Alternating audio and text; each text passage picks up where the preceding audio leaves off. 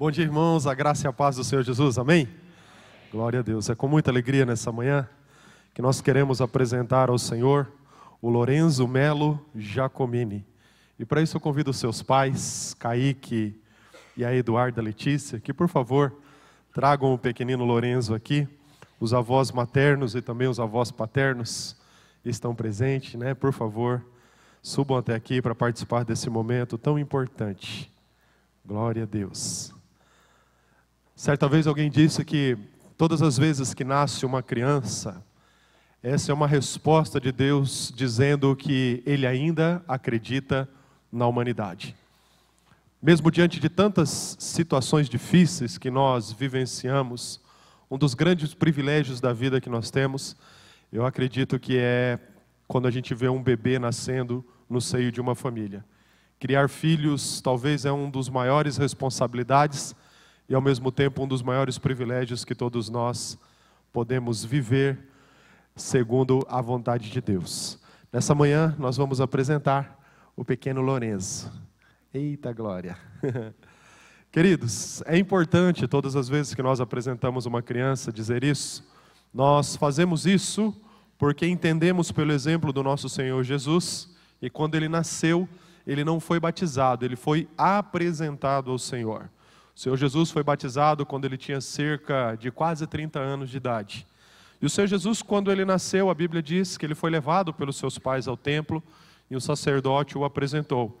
Esse texto está registrado em Lucas, capítulo 2, a partir do versículo de número 21. Se você quiser, abra sua Bíblia, acompanhe comigo essa leitura.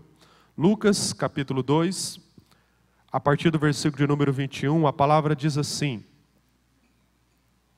Completando-se os oito dias para a circuncisão do menino, foi-lhe posto o nome de Jesus, o qual lhe tinha sido dado pelo anjo antes de nascer. Completando-se o tempo da purificação deles, que era em torno mais ou menos de 40 dias, de acordo com a lei de Moisés, José e Maria o levaram a Jerusalém para apresentá-lo ao Senhor, como está escrito na lei do Senhor. Todo primogênito será consagrado ao Senhor e para oferecer um sacrifício de acordo com o que diz a lei do Senhor, duas rolinhas ou dois pombinhos. A palavra do Senhor nos ensina isso, que o Senhor Jesus ele foi apresentado. O batismo, a própria palavra também vai nos ensinar que é para aquele que crê. O Senhor Jesus disse isso, né, no final, na grande comissão: Ide por todo mundo pregai o evangelho a toda criatura.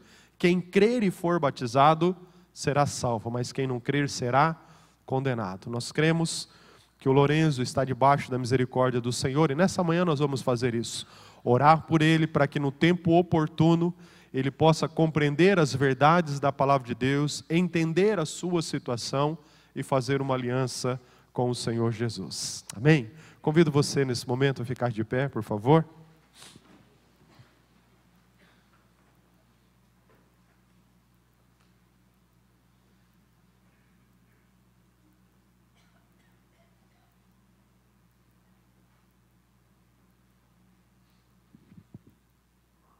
Uma linda criança, esperto, e está aqui, só olhando, o que, que vai acontecer comigo? Vou pedir para os pais, os avós, né, os pastores que estão aqui, e se você, né, nesse momento deseja, faça isso, levante as suas mãos em direção ao Lorenzo, nós vamos abençoá-lo. Pai bendito, obrigado, Senhor, por esse dia tão especial na vida, Pai Santo, ó Deus, do Kaique e da Eduarda. Obrigado, meu Deus, por esse dia especial também na vida dos avós e, Pai Santo, também na vida do Lourenço. Pai, a tua palavra diz que os nossos filhos são heranças do Senhor. Bem-aventurados são aqueles que enchem, Pai Santo, a Deus, a sua aljava. Como flechas na mão do valente, assim são os filhos da nossa mocidade. Pai, nesse momento eu quero colocar diante do Senhor a vida do Lourenço. E desde já, meu Deus, nós o consagramos ao Senhor. Nós, ó Pai, ministramos sobre a vida dele a tua bênção, a tua graça e a tua misericórdia. Senhor, desde já nós clamamos o teu favor em todas as partes, em todas as etapas do desenvolvimento, Pai Santo, ó Deus do Lorenzo, a tua boa mão esteja sobre ele. Pai, traz o desenvolvimento físico, emocional, espiritual. Meu Deus, que ele alcance de ti, Pai Santo, essa graça no desenvolvimento cognitivo, que todas as áreas da vida do Lorenzo seja dirigida pelo Senhor, em nome de Jesus. Dá ele, meu Deus, as experiências com o Senhor. Meu Deus, fala com ele, como o Senhor um dia falou com o pequeno Samuel, ainda quando criança, Pai, já começou a discernir a voz do Senhor. Faz isso na vida do Lorenzo, que ele possa crescer cheio do teu Espírito Santo e ser uma bênção, Pai Santo, ó Deus, na vida dos seus pais, na vida da sua família e também, Pai Santo, ó Deus, uma bênção nas tuas mãos. Pai, dá sabedoria aos pais, aos avós, a todas as pessoas, meu Deus, que estão perto do Lorenzo, que sempre tenham, Pai Santo, a direção do Senhor para a vida desta criança. Como igreja, nós nos alegramos na tua presença, Pai, e desde já nós te agradecemos por tudo, em nome de Jesus. Amém, Senhor. Amém. Aleluia. Amém, queridos. Você pode se sentar, por favor?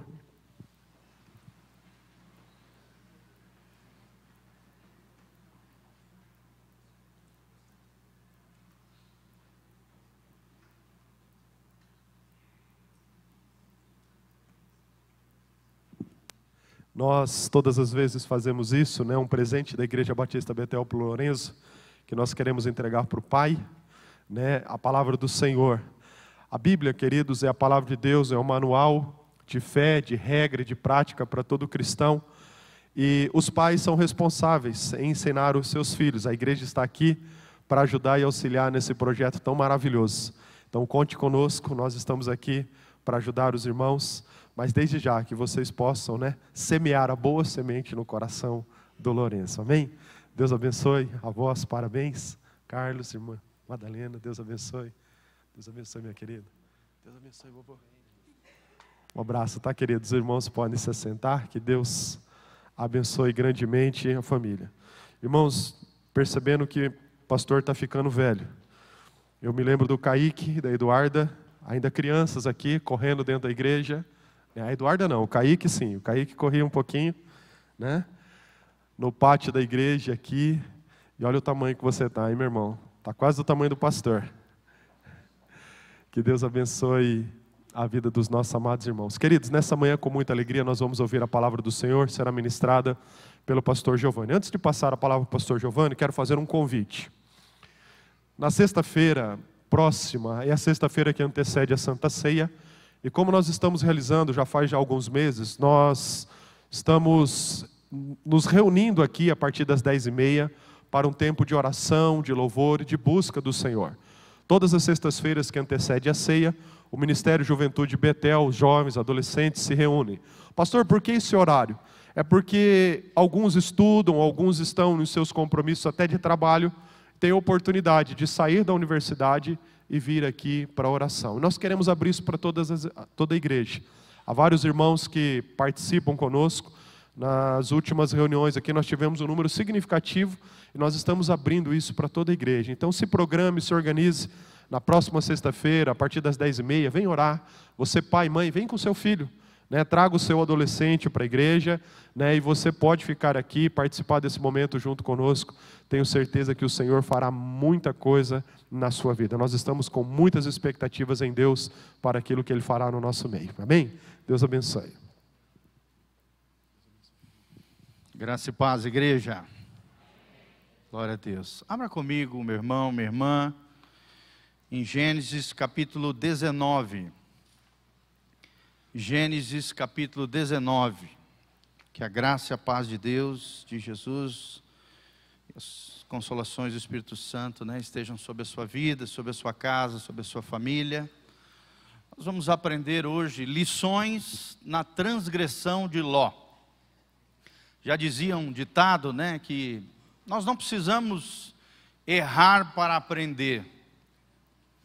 Mas o verdadeiro sábio o homem sábio, a mulher sábia é aquele que aprende vendo o erro dos outros. E os irmãos sabem que tudo aquilo que foi descrito na palavra de Deus foi colocado ali para ensinamento nosso. E hoje nós vamos aprender lições valiosas acerca do pecado de Ló, da transgressão de Ló. E eu gostaria que você abrisse o seu coração para Deus, para que nós possamos aprender essas lições valiosas, preciosas, à luz da palavra de Deus. Gênesis, primeiro livro da Bíblia, capítulo 19, a partir do primeiro versículo, nós vamos ler, é um trecho bem grande, eu gostaria que você prestasse bastante atenção e abrisse o seu coração para aquilo que o Espírito Santo de Deus revelou a Moisés, o grande profeta, escritor do Pentateuco, da qual nós podemos extrair lições valiosas para a nossa vida. A palavra de Deus diz, Gênesis 19, 1: Ao anoitecer vieram os dois anjos a Sodoma, a cuja entrada estava Ló assentado. Este, quando os viu, levantou-se indo ao seu encontro, prostrou-se rosto em terra e disse-lhes: Eis agora, meus senhores, vinde para a casa do vosso servo, pernoitai nela, per, pernoitai nela e lavai os pés. Levantar-vos-ei de madrugada e seguireis o vosso caminho. Responderam eles: Não, passaremos a noite na praça. Instou-lhes muito, e foram e entraram é, em casa dele, ou seja, de Ló. Deu-lhes Ló um banquete, fez assar uns pães asmos, e eles comeram.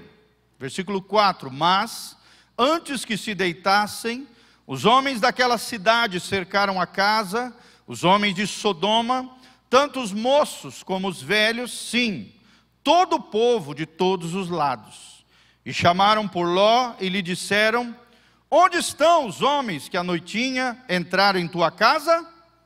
Traze-os fora a nós, para que abusemos deles.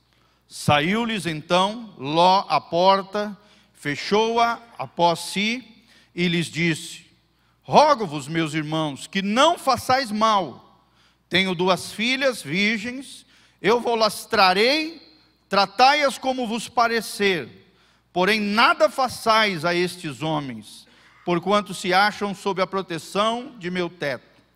Eles, porém, disseram: Retira-te daí. E acrescentaram: Só ele é estrangeiro, veio morar entre nós e pretende ser juiz em tudo?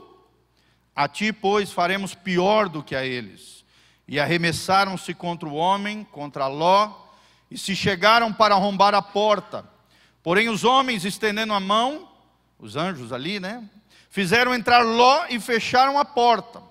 E feriram de cegueira os que estavam lá fora, desde o menor até o maior, de modo que se cansaram à procura da porta. Então disseram os homens a Ló: Tens aqui alguém mais dos teus? Genro e teus filhos e tuas filhas, todos quantos tens nas cidades, faze-os sair deste lugar pois vamos destruir esse lugar, porque o seu clamor se tem aumentado, chegando até a presença do Senhor, e o Senhor nos enviou a destruí-lo. Então saiu Ló e falou a seus genros, aos que estavam para casar com as suas filhas, e disse: Levantai-vos, saí deste lugar, porque o Senhor há de destruir a cidade.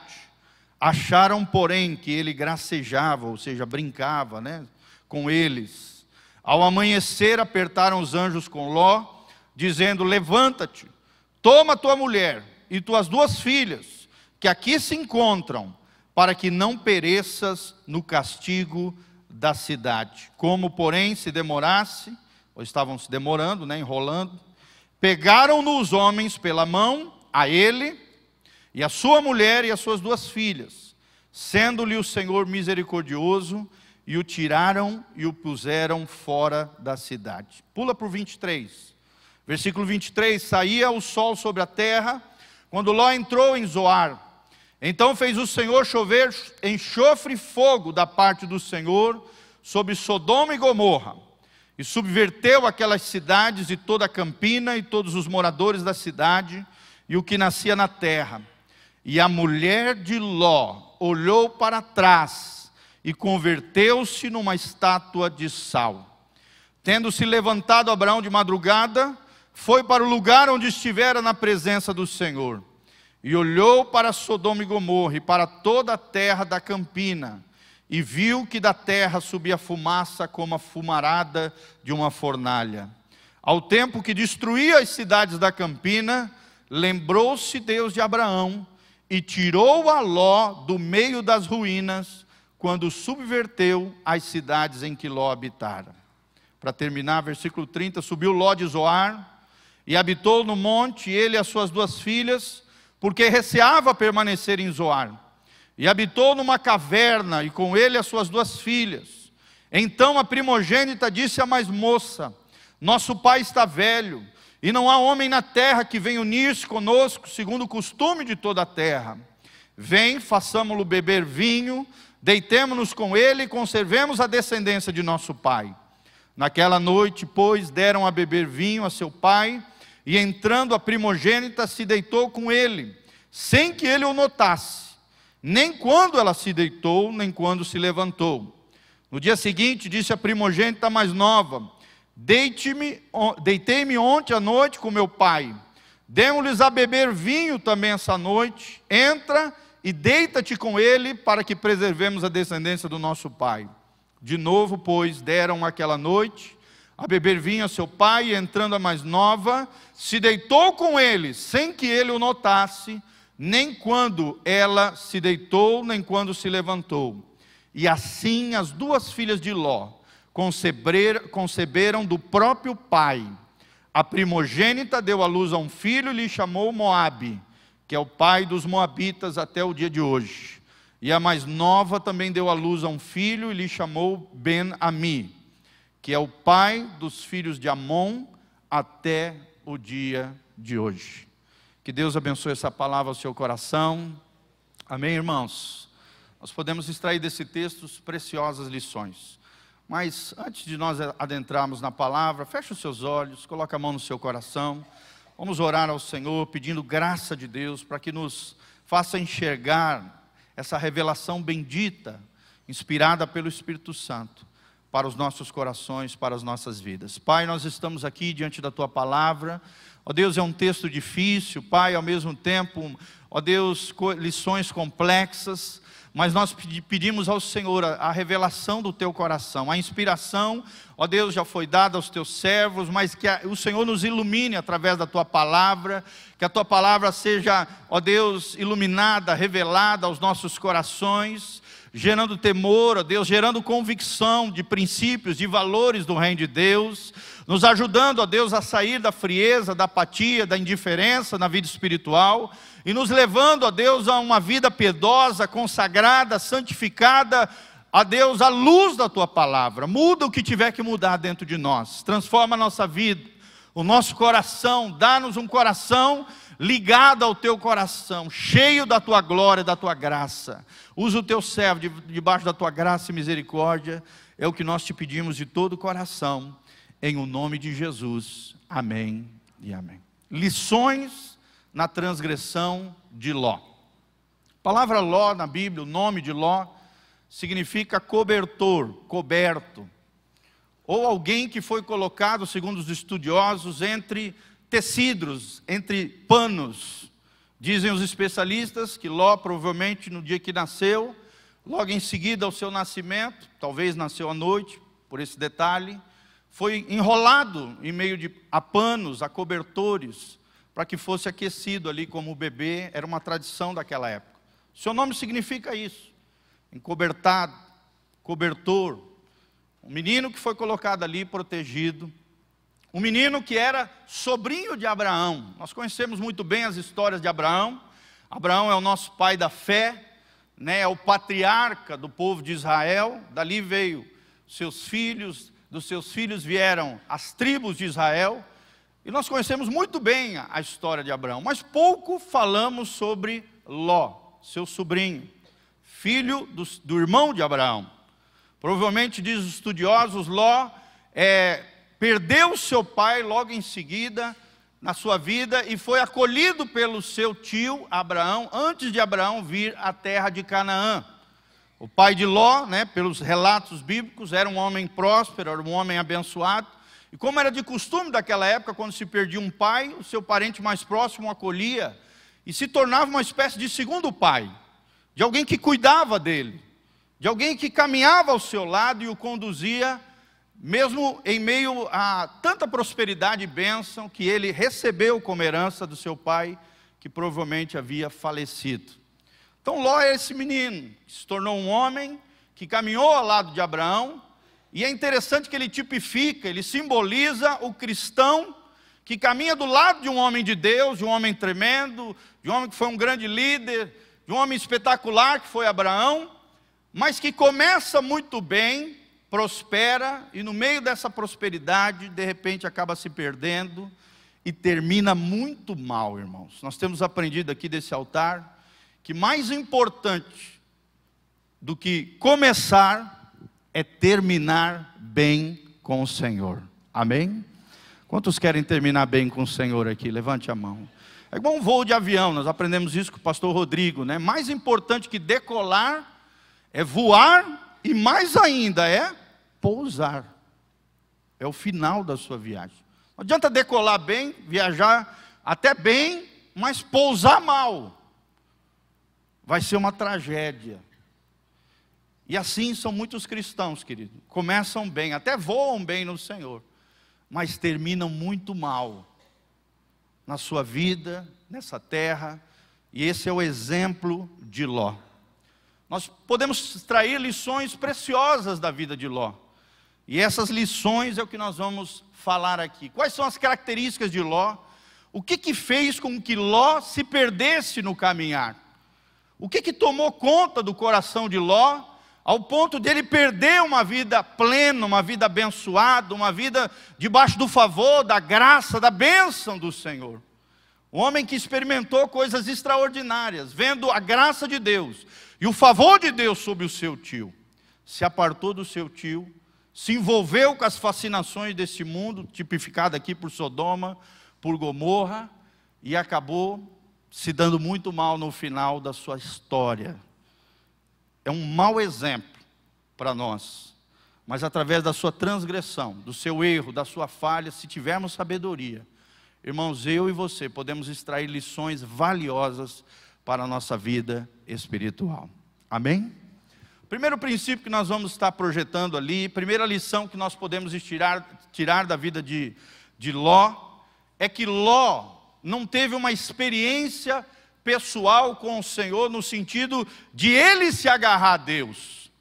Ele foi um homem que viveu na sombra de Abraão. Nós vemos dentro da sua trajetória que ele servia ao Deus do seu tio, mas provavelmente não teve um relacionamento íntimo, profundo com o Deus de Abraão, que deveria ser o seu Deus também. Ele sempre viveu na sombra de Abraão. Ou seja, se acomodou no seu caminhar com Deus, ficou na sombra, ao invés de ser discípulo do Senhor, de ser discípulo também desse homem de Deus chamado Abraão, nós vemos que ele tinha um relacionamento superficial e não profundo com o Senhor. Muitas pessoas são assim na igreja, vivem só na sombra da vida espiritual dos outros, vivem só se alimentando do que os outros dão e não se alimentam diretamente da fonte que é o Senhor. Muitas pessoas até vêm nos cultos, sentam no banco, ouvem a palavra, mas não assumem um compromisso com Deus, não têm uma vida profunda com o Senhor e vivem se alimentando da fé dos outros. Isso é ser sombra, é viver na sombra. E eu te pergunto, querido, você é um discípulo de Jesus ou você fica na sombra dos outros? Você tem compromisso com Deus? Ou você só tem uma experiência religiosa com o Senhor? É isso que nós observamos na vida de Ló. O comodismo é o maior inimigo do discipulado. Nós aprendemos né, com o pastor Cote lá em Curitiba, é tremendo, ele fala que discipulado é um chamado à responsabilidade. Quanto mais responsáveis nós somos diante de Deus, diante dos irmãos, nos colocando debaixo da nossa liderança espiritual, ao mesmo tempo caminhando numa vida profunda, de intimidade com o Senhor, melhores discípulos nós somos. Deixamos as sombras ao nosso redor e caminhamos com o nosso Deus sem acomodação. Chamado à responsabilidade. Querido, você tem sido responsável com aquilo que Deus te entregou, você tem assumido a tua responsabilidade como, discípulo do Senhor, você tem carregado a tua cruz, você tem morrido para você mesmo, você tem seguido os passos de Jesus, conforme diz o Evangelho, ou você tem vivido na sombra dos outros? Nós vemos na Bíblia que Abraão era amigo de Deus. Quantos e quantos não gostariam de estar ali próximo, perto, aos pés de Abraão, o amigo de Deus, o pai da fé? E tem gente que não sabe aproveitar essas oportunidades. Deus o coloca próximo de homens e mulheres de Deus, mas não aproveitam. Continuam no comodismo, e o comodismo é o maior inimigo do discipulado. Abraão era amigo de Deus, era o pai da fé, era um exemplo de líder. Mas nós vemos que Ló falhou gravemente em várias decisões ao longo da sua vida, não aprendeu com seu tio, não aprendeu com o pai da fé, se acomodou. Ló não levantava altares ao Senhor. A Bíblia só descreve Abraão levantando altares ao Senhor. Ló não fez isso. Meu irmão, eu te pergunto: você tem levantado altares ao Senhor na sua casa? Você tem levantado altares ao Senhor, uma vida de adoração, uma vida de oração, uma vida de jejum, uma vida consagrada aos seus, seus familiares, seus entes queridos, aquelas pessoas que estão ao seu redor, reconhece você como alguém que tem compromisso com o Senhor, como um discípulo de Jesus, como alguém que adora a Deus e Deus é contigo. Ló não levantava altares ao Senhor. Ele apenas cobiçava privilégios ele apenas desejava os melhores lugares. Assim tem muita gente dentro da igreja. Só vem para a igreja por uma questão social, só vem para a igreja para agradar o cônjuge, só vem para a igreja para agradar o amiguinho, só vem para a igreja porque não tem mais nada para fazer. Irmãos, como é que está o teu compromisso com o Senhor? Você tem sido sombra ou você tem sido discípulo do Senhor Jesus? Segundo princípio, segunda lição que nós aprendemos com a vida de Ló, é que o seu relacionamento com Deus foi se desgastando. Vou repetir: o seu relacionamento com Deus foi se desgastando. Meu irmão, como é que está o teu relacionamento com Deus? Nós observamos, né, que quando regemos um relacionamento apenas com feridas, envelhecemos e cansamos.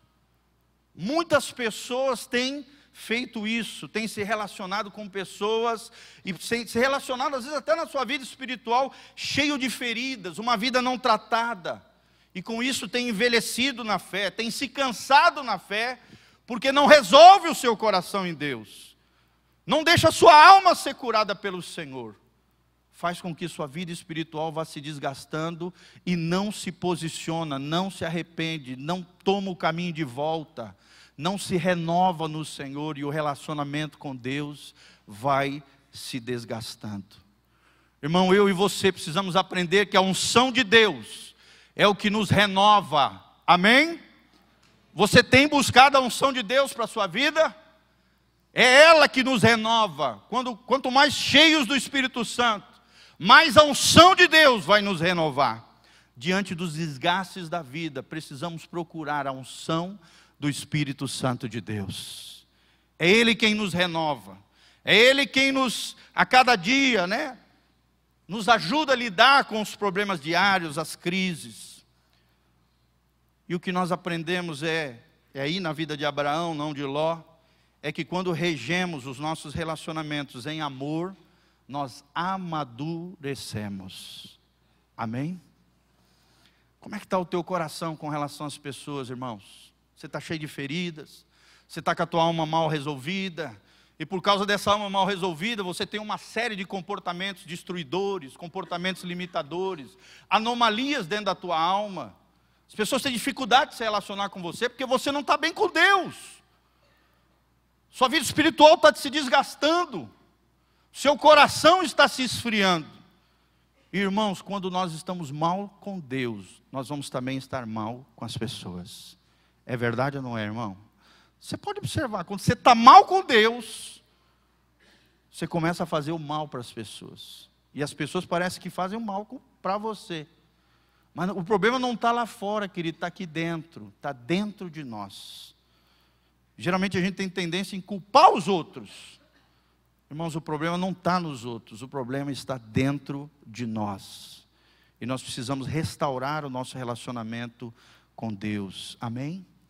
Precisamos nos relacionar em amor, porque tudo aquilo que nós investimos amor, nós amadurecer, nós, nós vamos amadurecer e e nós vamos prosperar, seremos abençoados e agraciados pelo nosso Deus. Invista amor nos seus relacionamentos, invista amor no seu relacionamento com Deus. Se dedique ao Senhor, ame ao Senhor teu Deus de todo o teu coração. E você vai ver o que Deus vai fazer na sua vida. Terceiro, terceira lição que nós aprendemos com a vida de Ló é que Ló viveu na prosperidade, sem uma vida tratada. Olha só, irmãos, tem muita gente assim dentro da igreja, tem até sucesso, tem até prosperidade. Como o pastor Volteni, nada contra a prosperidade, nós cremos na prosperidade bíblica, nós acreditamos que Deus fez os crentes para prosperar, para crescer, amém? Nós aprendemos com o nosso amado pastor que prosperidade é ter todas as nossas necessidades supridas pelo poder de Deus, para o cumprimento da nossa missão nessa terra. Prosperidade é bênção.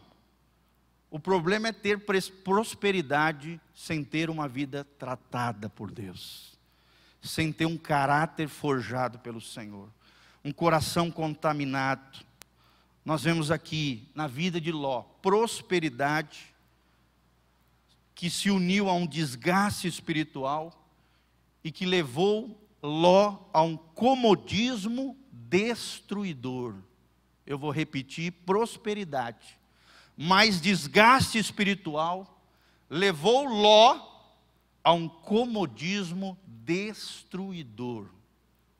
Olha só, gente, ele se acomodou Presta atenção também, prosperidade, mais feridas na alma, mais um desgaste espiritual é pior ainda. Gera um sucesso destrutivo. Tem muita gente que vive assim, num sucesso, mas esse sucesso, em vez de ser bênção na sua vida, ele é destrutivo.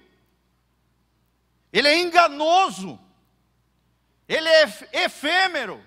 É só aparência, não tem essência, não tem fundamento, não tem veracidade, não tem autenticidade. É só fachada. Tem muito crente que é só fachada. E tem crente que é pior ainda, que nem fachada tem, né? Destrambelhado total. Ló viveu na prosperidade, mas não deixou com que seu coração fosse tratado por Deus. Ele não tinha uma vida tratada, isso levou ao comodismo espiritual. Irmãos, o comodismo espiritual é perigoso.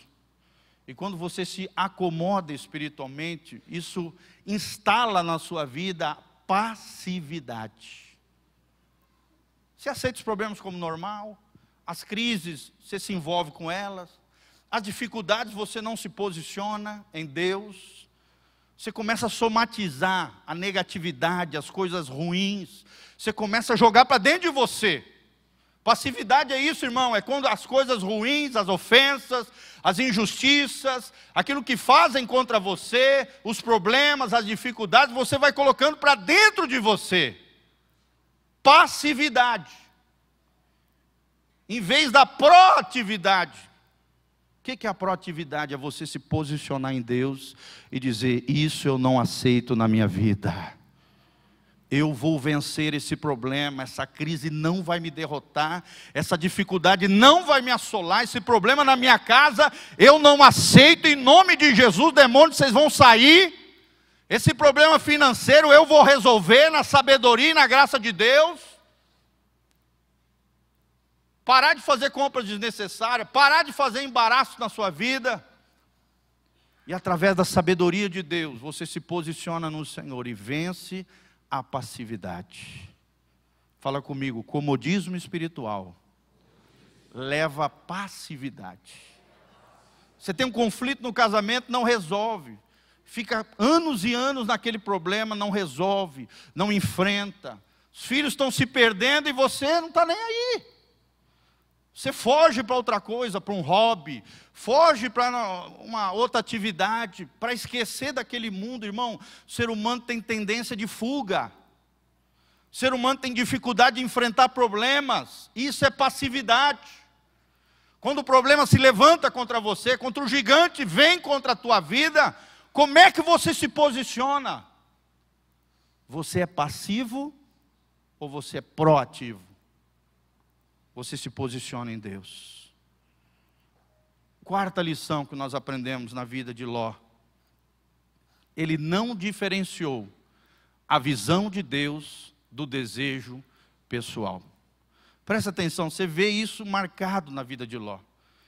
Ele era levado pelos seus olhos, pelos seus desejos, pelas suas paixões. Ele não era guiado por Deus, pelo Espírito Santo. Ele não era governado, ele era um homem desgovernado. Tanto é que no final da sua vida se embriagou, se envolveu com as suas filhas. Se desgovernou. Perdeu a visão de Deus. E foi levado pelos seus desejos pessoais. Irmão, quem é que guia a tua vida? É os teus sentimentos, as tuas emoções, o teu coração que é enganoso e perverso, ou é o coração de Deus? A palavra de Deus, as tuas convicções, os teus valores, os teus princípios, o caráter. Quem é que tem direcionado a tua vida, guiado a tua história, a tua essência? Nós aprendemos na vida de Ló que decisões erradas surgem quando nós não, nós não fazemos diferença, diferença entre a visão de Deus que está na palavra e os nossos desejos pessoais. Como tem crente que segue os seus desejos, segue as suas paixões, segue as suas inclinações, sua natureza pecaminosa, não está nem aí para Deus, segue os seus achismos. Decisões erradas surgem escolhas comprometedoras começam a acontecer na vida dessa pessoa. Ele começa a abandonar a vida de renúncia, de abrir mão das coisas, e a cobiça do vale fértil de Sodoma aparece na sua vida. Olha só, irmãos, a cobiça daquilo que é belo, daquilo que é bonito, daquilo que parece ser prazeroso. A pessoa começa a se levar por essas o fértil, o fértil vale de Sodoma. Nós vemos aqui na Bíblia, né? Chegou um momento da vida de Ló e de Abraão, onde os pastores começaram a ter confusão ali entre os rebanhos, porque eles eram tão prósperos, que ali os pastores não souberam lidar com aquilo, começaram a brigar pelas fontes de água ali, e começou a gerar uma confusão, em vez de resolver aquela situação, né? E Ló se permaneceu lado do seu tio, quando o seu tio, né, para tentar resolver aquela situação, falou: Olha, Toma a sua decisão aí, para onde você quer. Se você for para um lado, eu vou para o outro. Ló olhou aquela terra bastada, bonita, aquele solo fértil de Sodoma e Gomorra, e foi guiado pelos seus olhos, pelos seus desejos, e não abriu, não abriu mão pelo seu tio que havia cuidado dele, que havia, sabe, acolhido ele, ele quis o melhor para ele em vez de renunciar, de ceder, de desejar o melhor para o outro, não. Ele foi guiado pelo seu desejo pessoal e não pela visão de Deus. Simboliza o crente que perde a vida de renúncia e que começa a cobiçar as coisas desse mundo. Esse é o princípio do engano, irmãos. É o princípio do engano. A pior coisa do mundo é o auto-engano. Pior do que ser enganado pelos outros, irmãos é ser enganado por você mesmo, pela sua cobiça, pelo seu coração enganoso e perverso.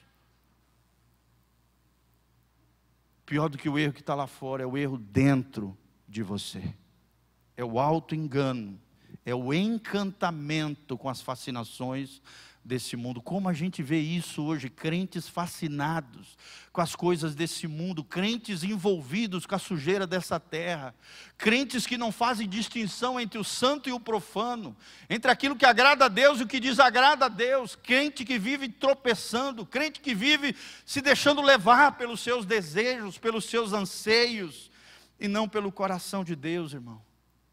Preste atenção, quando renunciamos algo para Deus, as nossas motivações são purificadas. Quando você abre mão de algo, Deus purifica o teu coração. Às vezes você está obcecado naquele relacionamento, às vezes você está obcecado por aquela pessoa, ou por aquela situação financeira, ou por aquela situação na sua família. Você fica cego, obcecado, não abre mão. E as motivações escusas, poluídas, sujas, corrompidas, começam a tomar conta do seu coração. Irmão, preste atenção, quando renunciamos algo para Deus, entregamos para Deus aquele algo que nós ansiamos, desejamos, Deus vem e purifica o nosso coração. Amém? Você tem entregado as coisas nas mãos de Deus? Você tem feito do jeito de Deus? Ou você tem feito do seu jeito? Irmão, quando a gente renuncia algo para Deus, as nossas motivações são purificadas, o nosso espírito é renovado por Deus, e a nossa alma é capacitada por Deus para servirmos a Deus agora com o coração certo. Amém? Nós vemos um homem que foi esfriando, foi se desgastando, foi piorando em vez de melhorando no Senhor. Um homem que deixou a bênção de estar do lado do pai da fé. Do homem que tinha sobre si o favor de Deus. Ele não quis isso ele foi se encantando, ele foi se enganando com as fascinações do vale fértil de Sodoma. Quando a renúncia sai de cena, da sua, da minha vida, a cobiça entra. Preste atenção, quando a renúncia sai de cena, quem é que entra no nosso coração? A cobiça. E quando a cobiça entra, as prioridades mudam, o coração endurece, a visão fica escurecida, e a gente começa a viver só querendo privilégios, só querendo abundância, só querendo aquilo que o mundo oferece. Nós vemos que Ló perdeu a simplicidade de servir a Deus, ele perdeu a singeleza de coração, ele perdeu a simplicidade de servir ao Senhor e acabou se envolvendo com a carnalidade e a corrupção. No final da sua vida, o tomou completamente. Quinta lição que nós aprendemos da vida de Ló. Presta atenção. Presta atenção nessa frase, gente. A prosperidade sem responsabilidade espiritual o conduziu à imoralidade. Quantas e quantas pessoas começam a crescer, começam a ter sucesso, começam né, a ter dinheiro, de repente se perdem no caminho. Se perdem porque não têm responsabilidade espiritual. Deixam de temer o Senhor. Sodoma é um, é um tipo disso, é um símbolo disso. É o território da prosperidade sem pagar o preço. É a vida fácil, egoísta, que o diabo oferece para nós. É isso que significa Sodoma, é isso que significa Gomorra. Sodoma é o território da imoralidade. É o território da promiscuidade, onde se abandona os valores do reino de Deus. Quantas e quantas pessoas têm feito isso, irmãos? Têm abandonado os valores do reino de Deus, têm se envolvido com o mundanismo, têm se envolvido com as fascinações desse mundo. Querem a vida fácil, egoísta. Perderam o temor de Deus Irmão, antes da imoralidade, veio um processo de prosperidade, mas também de flacidez espiritual na vida de Ló. Desgaste, comodismo, levou Ló à imoralidade. Não só dele, das suas filhas também. O que é pior de tudo, ele errou, mas também suas filhas erraram. Nós vemos aqui uma falha paterna, porque as filhas o, o levaram ao incesto. Porque provavelmente não foram ensinadas pelos seus pais, pelo seu pai, os valores e princípios do reino de Deus. O que, que nós estamos ensinando para os nossos filhos, irmãos? Às vezes a gente quer dar tanta coisa para os nossos filhos e esquece de dar o melhor, que são os valores e princípios do reino de Deus. Nós vemos aqui um homem que foi levado pela conveniência, em detrimento da real vontade de Deus. Ele pegou o caminho mais fácil. Ele olhou para a terra mais abundante. Ele desejou, ele foi tomado pela cobiça e não abriu mão em prol do seu tio Abraão.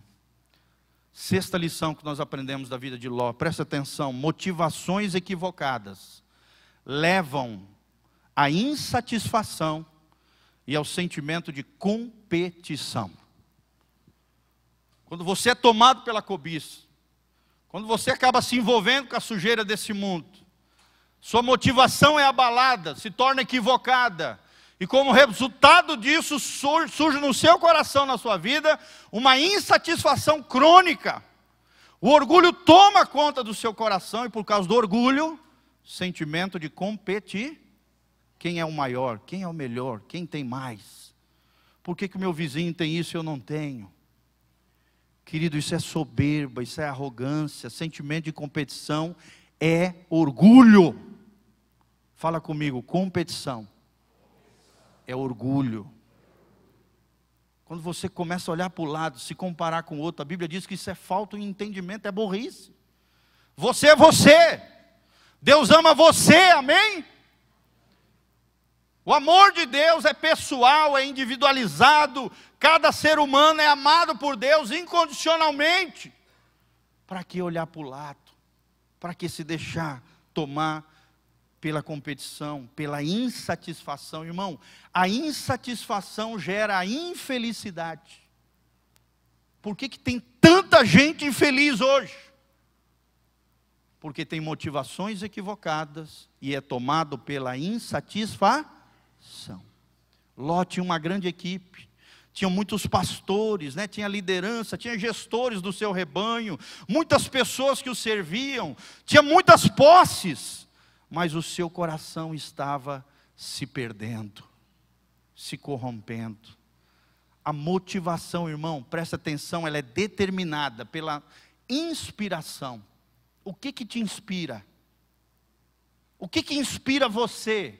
É Deus, o seu reino, o amor às almas, o teu amor ao Senhor? O que que inspira a tua vida? se a tua inspiração estiver equivocada, o teu coração, as tuas motivações estarão erradas, gerando insatisfação e gerando competição. Presta atenção, irmão. Insatisfação, mais injustiças, mais feridas na alma, nos levam a decisões independentes de Deus. É o que nós vemos na vida de Ló. Começou a decidir por si, não por Deus não perguntava, não consultava ao Senhor, não levantava altares para Deus. Não orava mais, provavelmente. Esfriou o coração, foi se desgastando, apatia, comodismo foi tomando o seu coração. Insatisfação, injustiça, ferida, nos leva a decisões independentes de Deus. Nos afastamos da terra prometida, irmão. Quantos e quantos crentes têm se afastado da terra prometida? Quantos e quantos crentes estão se afastando do céu, tomando o caminho do prato de lentilha, tomando o caminho das fascinações desse mundo, tomando o caminho equivocado na sua vida, irmãos. Às vezes até a sua vida parece que cresce, a obra cresce, o ministério cresce, mas às vezes foi edificada sobre um fundamento equivocado. O fundamento precisa ser quem, gente? Quem é a pedra de esquina? Quem é a pedra fundamental, a pedra angular, da qual a minha e a sua vida precisa estar edificada? Jesus de Nazaré. O que move você? É Jesus? É o amor a Jesus? É o amor ao seu reino? Ou você quer aparecer para os outros, né? quer se engrandecer, quer competir com os seus vizinhos, vive com insatisfação crônica porque está tomado por motivações erradas. Sétimo princípio que nós aprendemos: o governo do lar, presta atenção, isso daqui é fundamental. O governo do lar foi corrompido pela insatisfação da sua mulher também. Os anjos avisaram Ló e falaram: sigam adiante, não olhem para trás. Quem foi que olhou para trás aqui na história dele? A sua mulher olhou para trás, para a terra sendo destruída pelo juiz de Deus, com fogo, enxofre que caiu do céu, e virou uma estátua de sal. Fala de uma mulher apegada ao mundo, apegada a Sodoma, apegado ao errado, apegado àquilo que o mundo oferece, irmão. Ela firmou a sua casa e o seu coração em Sodoma. Por mais que estavam saindo geograficamente de lá, por um livramento divino, com uma intervenção angelical, sobrenatural de Deus ela era movida pelos seus desejos, ela, ela era fascinada com aquilo que Sodoma oferecia, que o mundo oferecia, e se tornou uma estátua de sal. Irmãos, muitas mulheres dentro das casas não compreendem a vocação dos seus maridos. Em vez de ser uma bênção dentro das suas casas aos seus esposos, se torna uma pedra de tropeço. E muitos maridos não enxergam isso não têm discernimento espiritual, não se posicionam lá dentro e acabam se deixando levar pela insatisfação das suas mulheres. Mulher começa a se envolver com as coisas do mundo, ele não se posiciona, ele não chama atenção, ele não puxa orelha em amor.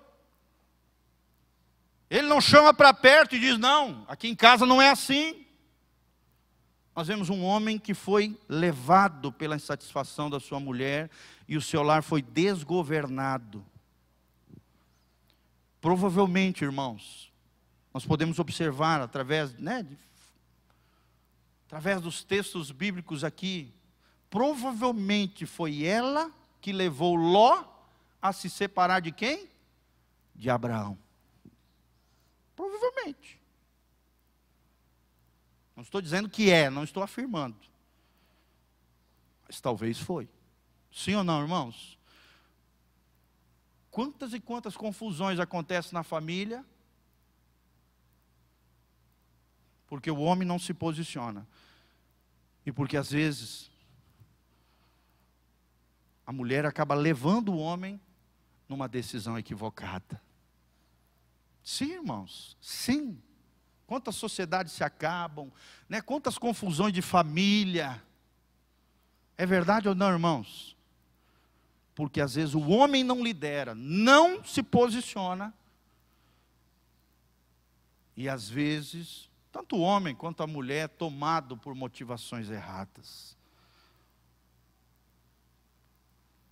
A gente precisa ter esse discernimento espiritual, essa percepção de quando nós, homens, estivermos errados, nós reconhecemos o nosso erro, pedimos perdão para nossas esposas e consertarmos aquilo que estiver errado dentro do nosso lar, amém? Não tenha vergonha de pedir perdão para sua família quando você errar, homem. Mas também quando a sua mulher estiver errado, se posicione em Deus. E você, mulher, mesma coisa. Reconheça quando você estiver equivocada, errada. Se submeta debaixo da missão do lar, que está sob o governo do homem. É claro que é uma liderança conjunta, parceira, em cooperação, tendo Cristo como cabeça do lar, amém? Mas, homem, perceba, quando o inimigo às vezes pode estar usando, tanto você quanto a sua mulher, para desviar a sua casa a sua família, levando ao desgoverno do seu lar. E por último, irmão, última lição que nós aprendemos. A imoralidade, olha lá, trouxe frieza e apatia espiritual. Fala comigo, a imoralidade gera frieza e apatia espiritual. A imoralidade é a terra da frieza. A imoralidade é Sodoma aqui, Gomorra. É a terra da apatia espiritual. E essa frieza, essa apatia espiritual acaba gerando uma série de coisas ruins dentro de nós. Pode gerar morte, pode gerar estresse, pode também, não estou dizendo que é só essa causa, mas pode também levar à depressão, à fadiga emocional, espiritual. A imoralidade faz isso. Ela gera paralisia, gera perdas que às vezes são irreparáveis, irmãos. Sim ou não? A imoralidade pode te levar a uma perda que seja irreparável, que não tem mais como consertar. E é tudo que o diabo quer, porque o diabo veio para roubar, matar e destruir os teus sonhos, tua família, tua vida, os teus projetos. Ele quer acabar com você. A acomodação, mais a paralisia espiritual, leva o crente à ruína, às perdas. Ele acaba perdendo relacionamentos, como aconteceu com Ló aqui. Perdeu os relacionamentos, perdeu a sua cobertura espiritual, que era o seu tio, que também era o próprio Deus, obviamente. Ele perdeu o poder da renúncia e cedeu à sua vontade, aos seus desejos, aos seus caprichos e foi tomado pela cobiça. Ló perdeu a visão de Deus, perdeu a missão de Deus, perdeu a unção de Deus e perdeu a noção do perigo. Quando se envolveu com Sodoma. Tanto é que a Bíblia revela que os anjos tiveram, eles começaram a enrolar na saída lá, os anjos tomaram eles pelas mãos e Vamos! Que se deixasse na mão de Ló e das, das filhas de Ló, eles iam ficar enrolando lá. A Bíblia detalha isso, você pode ler aí. É um trecho enorme, não dá para ficar parando toda hora. Perdeu a visão, perdeu a missão, perdeu a unção e perdeu a noção de perigo. O espírito de Sodoma invadiu a sua família, irmãos. Quantas famílias estão sendo assoladas pelo espírito de Sodoma. Quantas famílias estão sendo assoladas pelas fascinações desse mundo? Quantos têm perdido, como Ló? Ló perdeu todos os seus bens, Ló perdeu todas as riquezas, foram destruídos lá em Sodoma. Perdeu tudo começou na prosperidade, no sucesso, na bênção, foi se perdendo no meio do caminho e perdeu tudo no final. Perdeu mais de 3 mil pessoas, dizem os eruditos aqui, nós vemos a luz da Bíblia, que foram com ele para Sodoma, na divisão entre ele e Abraão. 3 mil pessoas que estavam com ele. Só sobrou ele, suas duas filhas, e a sua mulher virou estátua de sal. Perdeu a esposa, perdeu a família, perdeu a honra, perdeu a dignidade, deixou-se embebedar pelas próprias filhas, tornou-se isolado, foi para uma caverna, no meio das montanhas. Quanta gente está vivendo dentro de uma caverna emocional, isolado, deprimido. Nós vemos o final dele foi trágico. Teve que conviver com a face do incesto relacionamento entre parentes consanguíneos muito próximos, para o resto da sua vida, quando ele olhava para o neto, ele via a sua afronta, o seu pecado, a sua iniquidade, o seu incesto com as suas próprias filhas. Vocês estão vendo, irmãos, o perigo disso? Vou repetir para terminar. Ele viveu na sombra de Abraão. Segundo lição que nós aprendemos: seu relacionamento com Deus foi se desgastando. Terceiro, a prosperidade dele, ele teve prosperidade, mas não tinha uma vida tratada pelo Senhor. Quarto, ele não diferenciou a visão de Deus e o desejo pessoal. Ele seguiu o seu coração enganoso. Quinto, a prosperidade dele, sem responsabilidade espiritual, o conduziu à imoralidade, a Sodoma. Sexto, as motivações erradas, equivocadas do seu coração, o levaram à insatisfação crônica e sentimentos de competição dentro da sua equipe, dentro dos seus pastores, dentro dos seus rebanhos, aquela confusão nem seus genros quiseram segui-lo, né, quando ele saiu de Sodoma. Acharam que ele estava brincando. Não o levaram a sério. Era um homem que não foi levado a sério. Ou então seus genros estavam tão apegados ali, também é possível, né? Os noivos da sua filha. Estavam apegados ali a Sodoma e não queriam largar a mão da imoralidade, da sujeira, do pecado de Sodoma. Sétimo, o governo do seu lar foi corrompido pela insatisfação da sua mulher. E oitavo, a imoralidade trouxe frieza e apatia espiritual. Vamos ficar de pé, querido, coloca a mão no seu coração. Vamos orar ao Senhor, que o Senhor nos livre desse mal. Possamos aprender, como diz a palavra de Deus, tudo aquilo que foi escrito na palavra de Deus, foi escrito para lição nossa. Amém? Nós podemos aprender com o erro dos outros. Você não precisa se encharcar, se lambuzar no pecado para aprender uma grande lição, não. Você pode aprender através das lições ao longo da Bíblia aquilo que eu e você não devemos nos meter, não devemos nos envolver. Feche os seus olhos, coloque a mão no seu coração. Vamos pedir a graça e o entendimento do Senhor à luz dessa palavra tremenda e dessas lições valiosas que nós aprendemos com a vida de Ló. Pai, nós estamos aqui diante da tua palavra e ela nos gera temor, temor de Deus no nosso coração. Ó Deus, nós sabemos que muitos cristãos começam muito bem, mas se perdem no meio do caminho. Senhor, guarda o nosso coração, guarda as nossas motivações, que as fascinações desse mundo não venham nos envolver, não nos seduzam, Pai, mas que possamos firmar o nosso coração nos princípios e valores do reino de Deus que não nos deixemos, ó Deus, levar pelo comodismo, pela apatia, pela frieza espiritual, possamos nos, possamos nos posicionar em Deus, possamos voltar para Deus se estamos longe de Ti, ó Deus.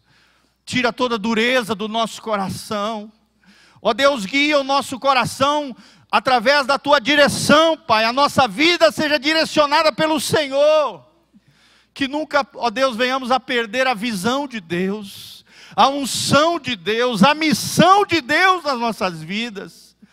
Ó Deus, que não venhamos, ó Deus, por decisões erradas, perdemos a nossa família, o nosso casamento, o futuro dos nossos filhos sejam afetados, ó Deus, por decisões erradas que tomamos.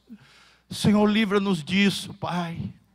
Dá-nos um coração temeroso diante do Senhor um coração conectado com o teu coração, um coração que leve Deus a sério, um coração que caminhe na alegria, na graça, no amor, e que não tenhamos outro amor maior a não ser o Senhor, o nosso amor maior, o amado da nossa alma, a nossa herança, a nossa maior riqueza, ó Deus, não são a prosperidade que esse mundo oferece, não são bens, não são patrimônios, não é um cargo, não é a profissão, nada disso, Senhor. Nosso maior tesouro é o Senhor. Ó oh, Deus, que possamos sempre lembrar disso. A nossa maior riqueza, a verdadeira prosperidade é caminharmos contigo, é estarmos debaixo da tua bênção, do favor e da graça do Senhor. Que possamos valorizar os homens e mulheres de Deus que Deus colocou na nossa vida que não venhamos a nos distanciar deles, pelo contrário, possamos ter as nossas próprias experiências com o Senhor, mas possamos valorizar os homens e as mulheres de Deus, que Deus tem colocado na nossa história. Que saiamos, ó Deus, da sombra, que sejamos discípulos do Senhor Jesus, comprometidos com o teu coração, com o teu reino, com a tua palavra é o que nós te pedimos de todo o coração, Pai. Aqueles que estão longe do Senhor, se arrependam, Pai. Aqueles que estão trilhando caminhos de morte, de frieza, de destruição, de cobiça, de ruína espiritual. Ó Deus, traze-os de volta, eu te peço isso, Pai, com a tua graça maravilhosa, com a tua misericórdia, tua compaixão extraordinária, com o teu Espírito Santo, que é quem convence do pecado, da justiça e do juízo. Traga-os de volta ao teu coração, as veredas da vida, em o nome de Jesus. Amém e amém. Levante as mãos para os céus comigo, que o Senhor te abençoe desde Sião, que o Senhor faça resplandecer o seu rosto sobre ti e te encha de paz, que o Senhor purifique a tua alma, o teu coração, a tua vida com o sangue precioso de Jesus restaurando a tua vida, o teu coração, a tua alma, seja branca como a neve, purificada pelo sangue de Jesus, e que teu corpo, alma e espírito sejam guardados até a volta de Jesus de Nazaré. Lembre-se disso. Amém?